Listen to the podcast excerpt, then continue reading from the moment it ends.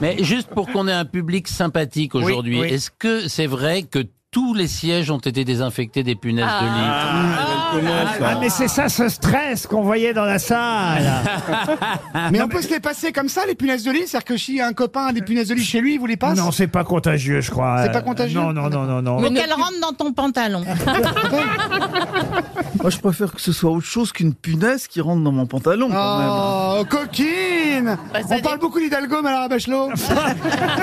Mais je sais pas si vous avez coquine. écouté, euh, Non, il y a, mais il y a eu enfin. une étude incroyable sur la sexualité des punaises de Ah oui. lit que je vous C'est Ah oui. Elles peuvent faire l'amour 100 fois par jour. Ah, ça, c'est normal. Elles ont trop, des, quand même. elles- le mâle a un pénis euh, hyper long qui projette carrément à distance. Ah bah voilà. Et il peut être hermaphrodite, c'est-à-dire qu'il peut avoir un pénis et plusieurs petits vagins Mais non. sur le dos. Mais c'est Nicolas Hulot, une punaise de fait.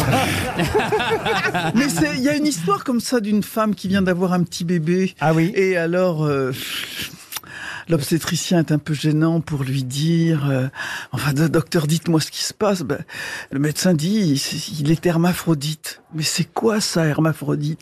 Ben, il a ce qu'il y a de très bien chez un homme et de très bien chez une femme. Oh, docteur, vous voulez dire qu'il a une bite et un cerveau?